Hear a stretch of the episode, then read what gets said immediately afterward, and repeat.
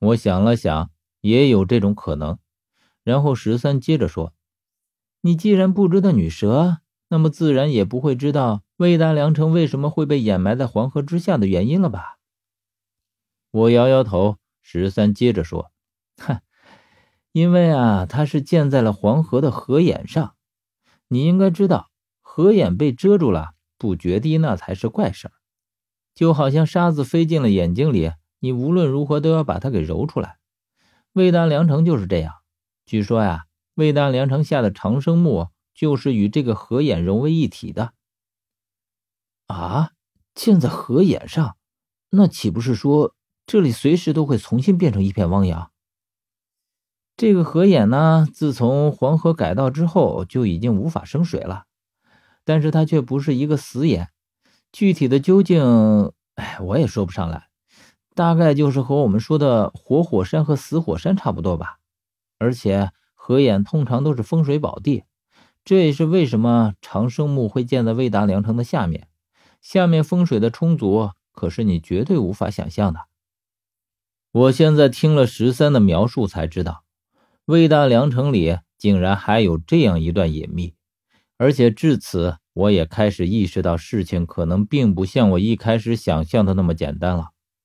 我们边走边说，十三说话的声音很小，因为我们毕竟在地下，这里的地形诡异，说白了就是死人城，说话自然要悠着点，否则因此招来了什么东西就不好了。越往里走，里面开始变得越宽阔，可是看上去仍然和一个山洞差不多，只是前面开始出现一些两丈来高的石堆，乍一看到的时候还以为是坟冢。走近了，我仔细看清楚了，又觉得有些像金字塔，但是我更加觉得它像坟冢。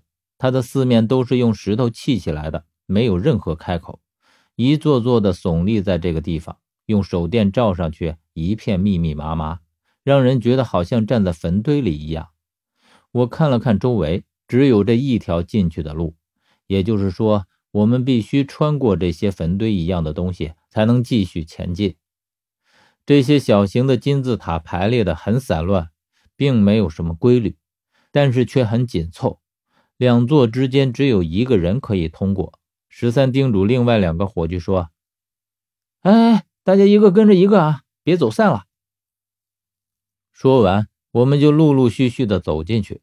只是走进去的时候，我感觉空气一下子变冷了起来，好像这里面的温度要比外面低很多。我忍不住打了个哆嗦，全身都翻起了鸡皮疙瘩，而且走在里面的感觉也很怪异。我们每走一步，就好像听到有其他的声音，特别像是有人在跟着我们一样。可是无论是我们身后还是周围，都没有半个人影。在这样的环境当中，胡思乱想是很有可能的，但是我却很希望这只是我的多想。我们往里曲曲折折的走了一段，我们往里面曲曲折折的走了一段，我觉得有点不对劲，于是回头去看身后，可是这一回头吓了我一跳，我身后的那个伙计竟然不见了。我们本来是六个人下来，在水池里被女蛇拖走了两个，到了这里就只剩下了我们四个，因为我身上有伤，十三特地让我在中间。前面有一个伙计开路，他其后，然后是我，我后面还有一个伙计。可是现在当我回头去看的时候，他却已经没有了踪影。而他什么时候不见的，我却一点都没察觉到。十三听到我的惊呼声，他们两个人也立刻停了下来。然后我看到十三的脸色也跟着变了，会不会是他跟丢了？我说的这个原因，连我自己都不愿意去相信。但是十三很显然也和我想的一样。我看见他摇了摇头。不会吧？他们都是经过严格训练的伙计，不会跟丢的。我说：“那我们得返回去找他。”十三本想拦着我，可是我又说：“我们四个人再不能有任何损失，否则……”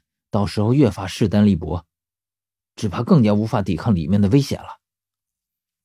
然后我们就折身往回走，回去的路上，我们并没有发现这个伙计的踪迹。十三喊他也没有回应。可是最后我在石堆上看到了血迹，用手摸了摸，竟然还是新鲜的，这才证实了自己的猜测。你们快看这里！基本上已经可以确定，在悄无声息之中，这个伙计遭到了袭击。可是这里面根本就没人，又是谁会袭击他呢？我的心里顿时蒙上了一层阴影。我们必须在一起，不能再分散了，否则说不定下一个就是我们当中的一个。于是我们在周围找了找，终于找到了一条血迹。沿着血迹走过去之后，虽然没有看到这个伙计的尸体，但是却看到了血迹消失的地方。血迹消失在一个石堆下，而这个石堆上开了一个洞。刚好可以容得下一个人钻进去。